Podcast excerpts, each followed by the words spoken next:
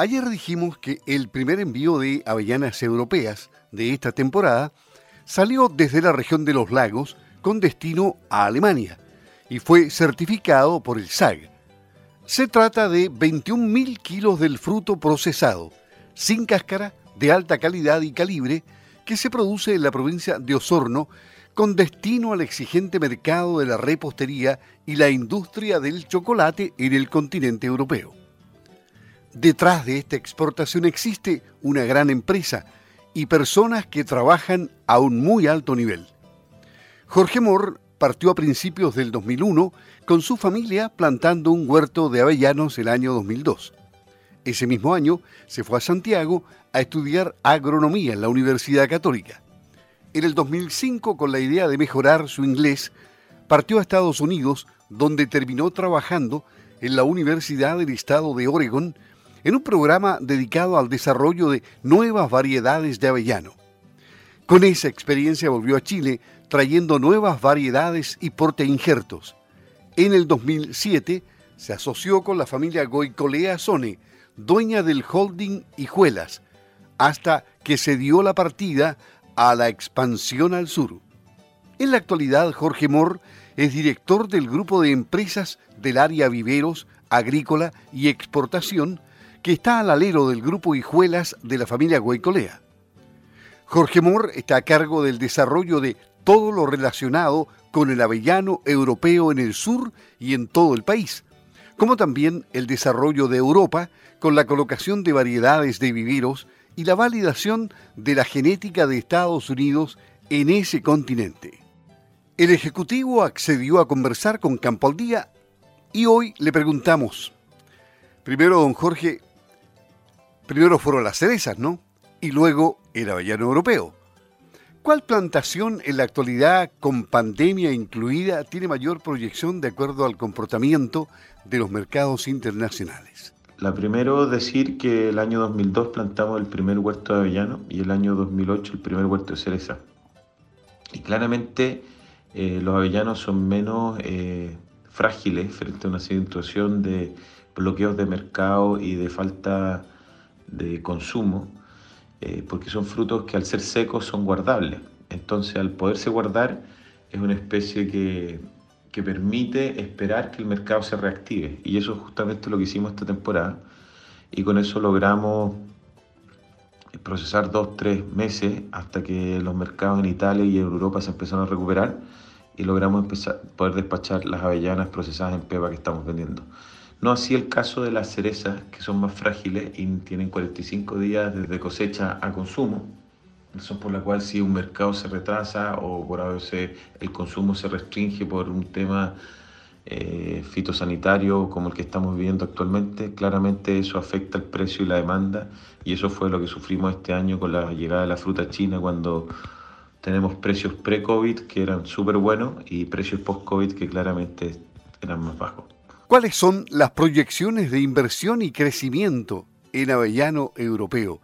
¿A cuántas hectáreas aspiran y en qué lapso de tiempo? El avellano europeo estamos creciendo fuertemente, es una especie que al ser mecanizable podemos crecer en superficie y escalarla, no así como especies que son más demandantes en maniobra razón por la que tenemos eh, proyectado como grupo de empresas llegar a tener unas mil hectáreas en producción lo más pronto posible.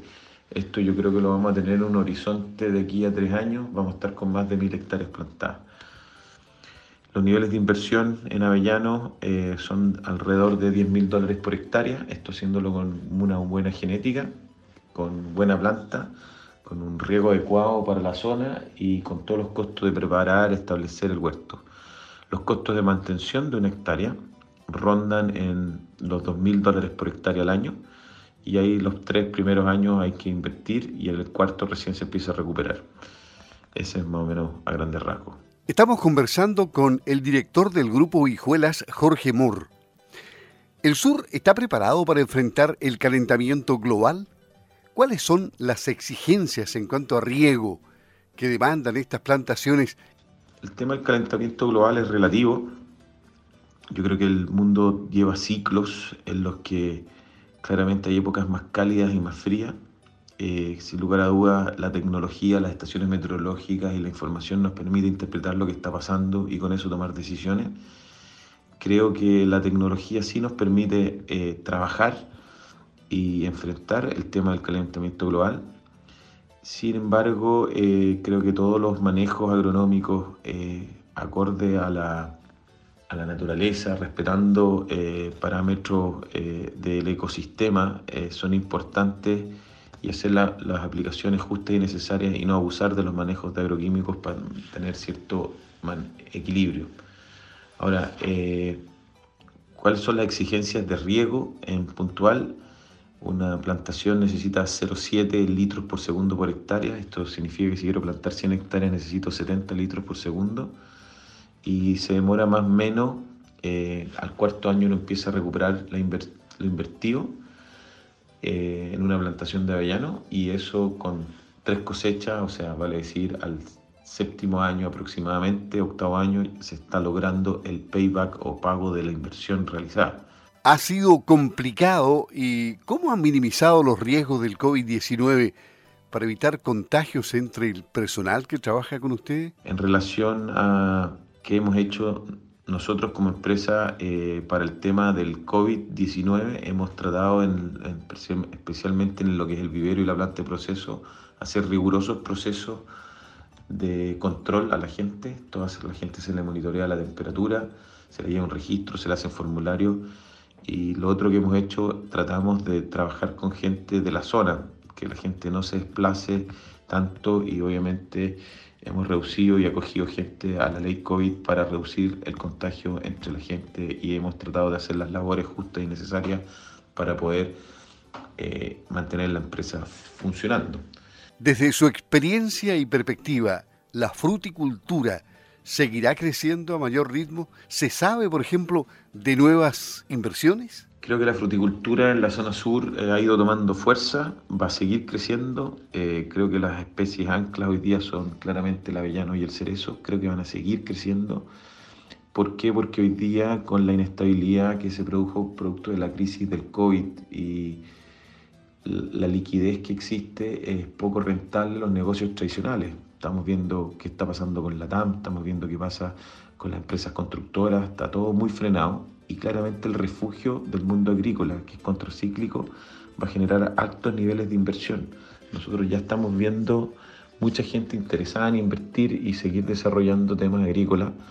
Como primer eslabón en el tema vivero nos toca verlo y claramente mucho interés de seguirse plantando y una especie como el avellano que no tiene riesgo en términos de cosecha al ser mecanizada y al poderse guardar, es una especie muy atractiva que va a crecer muchísimo y esas son las intenciones que estamos viendo de muchos inversionistas en la zona y a lo largo de todo Chile. Pero ustedes tienen un gran crecimiento en Europa. ¿Cómo se ve esa expansión global de la empresa? Bueno, y dejé esta pregunta al final de la entrevista porque en realidad la empresa ha crecido de una manera verdaderamente impresionante.